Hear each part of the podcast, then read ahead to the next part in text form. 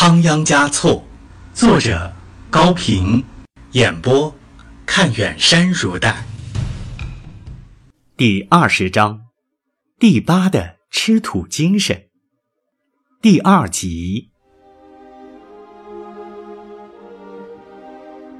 仓木觉在听到丈夫被害的噩耗以后，哭得昏了过去。她一醒过来。就像一头发疯的母狮，抄起肉店的快刀就要自杀。朋友们有的兜肩抱住他，有的抓住他的手腕，好不容易才把刀夺下来。他们百般劝解他，终是无用。后来，只好从酒店请来他们敬佩、信任的女人央宗。央宗拍着仓木觉的肚子说。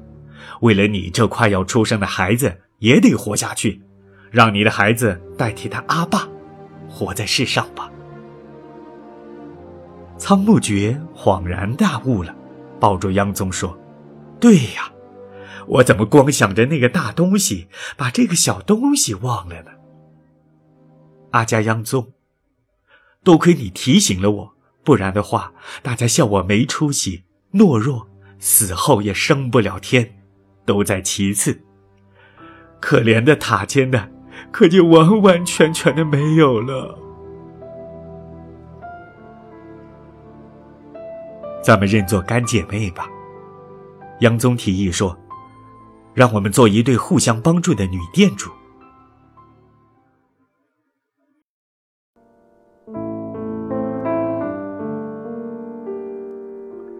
第二天。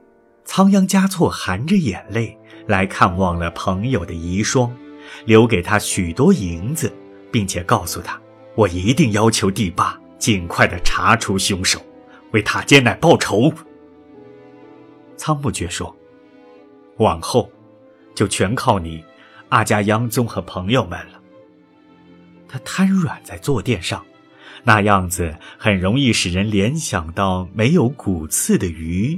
或者一碗融化了的酥油，可惜他这种既不使人厌烦，也不使人恐惧的神态，塔尖乃在生前却一次也没见到过。她对丈夫的爱，是用近似于略带狂的方式来表现的。当桑王伯，我怎么也想不通，塔尖乃是个忠厚老实的人呢。从没有害人的心肠，对朋友很讲义气，也没听说和什么人吵过嘴、打过架。他得罪了谁呢？妨碍了谁呢？仓木觉流着泪诉说着，直视着对方，请求解答。是啊，是啊，我也不知道。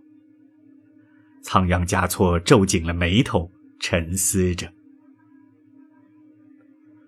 我还有个想不通的事儿，他为什么偏偏死在那个地方？他是个俗人，又不认识一个喇嘛，深更半夜到那里去干什么呢？他和布达拉宫有啥关系哟？我也不知道。请放心吧，我一定给他报仇就是了。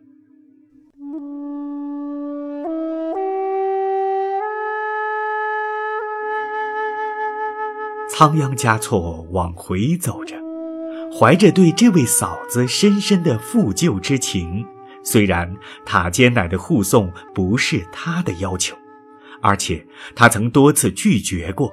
还有一件事也使他深怀歉意，即曾经写过一首讥讽仓木觉的诗。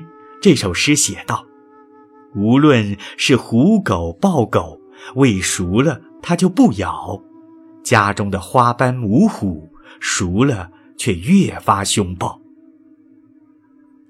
仓木觉哪里像什么母虎呢？他悔不该听信了塔尖乃在受到妻子训斥之后的一面之词，太急于为朋友抱不平了。介入人家的家务事，十有八九是费力不讨好的，不是多此一举，就是留下笑柄。或者后悔莫及，聪明的仓央嘉措对于人类的丑恶和残暴的一面是迟钝的。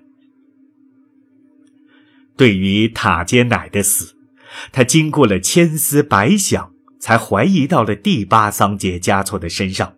他想，要叫小鸟和柳树，他和于琼卓嘎分开的只有他，他就是那只药鹰。这只药鹰不能直接捕捉小鸟，因为没有仓央嘉措这只小鸟，第八也就不成其为药鹰，而只会变成风雨中的公鸡了吧？是的，它只有在小鸟的周围或者柳树上才好显示它的力量。作为诗人的仓央嘉措。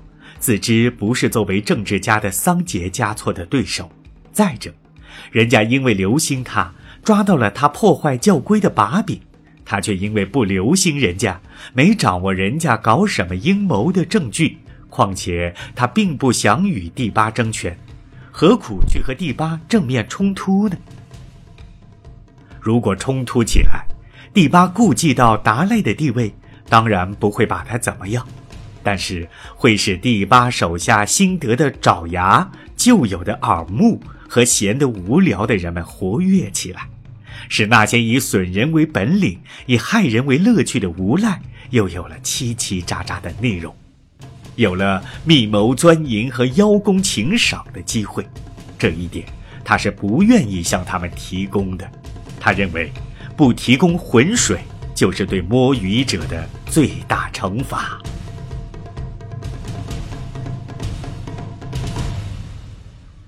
但他毕竟是一位达赖，死者又是他的好友，而且把鲜血流淌在护送他回宫的路上。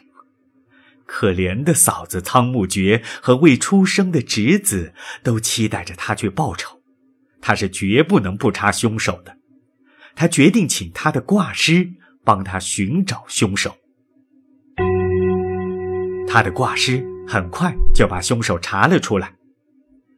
令他吃惊的是，凶手就是夜间从宫墙的排水洞钻出去又钻了回来的土登。